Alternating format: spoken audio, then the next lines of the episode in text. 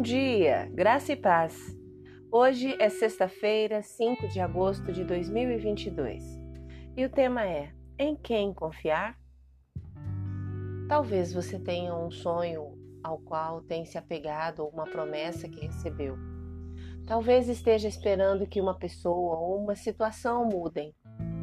Talvez esteja esperando que uma oração seja respondida, que a esperança chegue que a alegria substitua a tristeza, ou que a clareza e a esperança substituam a confusão e o caos. Pode ser difícil, em meio à dor, perda e sofrimento, apegar-se pacientemente àquele que promete apresentar-se a nosso favor. Isaías foi um profeta para os líderes de Judá durante uma época de corrupção nacional e miséria espiritual. Ele predisse que seu povo seria arrastado para o exílio porque confiava em ídolos, governantes políticos e outras coisas momentâneas. Mas Isaías também lembrou o povo de Deus que Deus era soberano e que ele os tiraria do exílio e um dia enviaria um Salvador para resgatá-los para sempre. Isaías disse no capítulo 26, versículo 4: Confiem sempre no Senhor, pois o Senhor Deus é rocha eterna. Lembre-se, Isaías não viveu para ver todas as suas profecias cumpridas, mas ele manteve a esperança sobre a qual profetizou, e suas palavras ao povo de Israel podem continuar a nos encorajar hoje.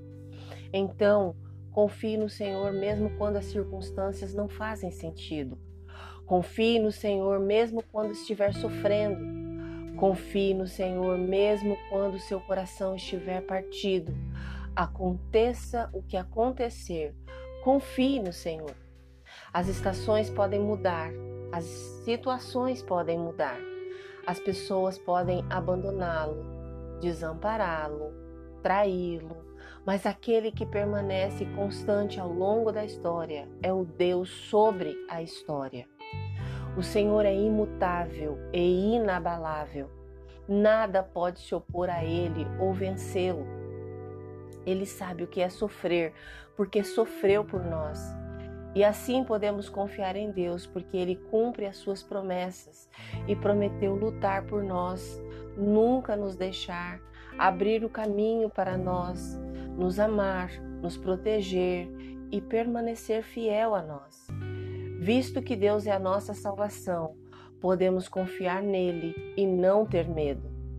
Então, venha o que vier, declare: Eu e a minha casa vamos escolher confiar no Senhor. Você crê, deseja? Ore comigo agora. Senhor Jesus, nesta manhã trago em meu coração palavras de gratidão. Foi uma semana extraordinária uma semana em que eu pude ouvir e contemplar as suas maravilhas. Quero afirmar novamente: eu confio em ti. Eu creio nas tuas promessas para a minha vida. Obrigado por estar comigo em todo o tempo. Amém. Deus te abençoe com um fim de semana maravilhoso. Graça e paz. Bom dia!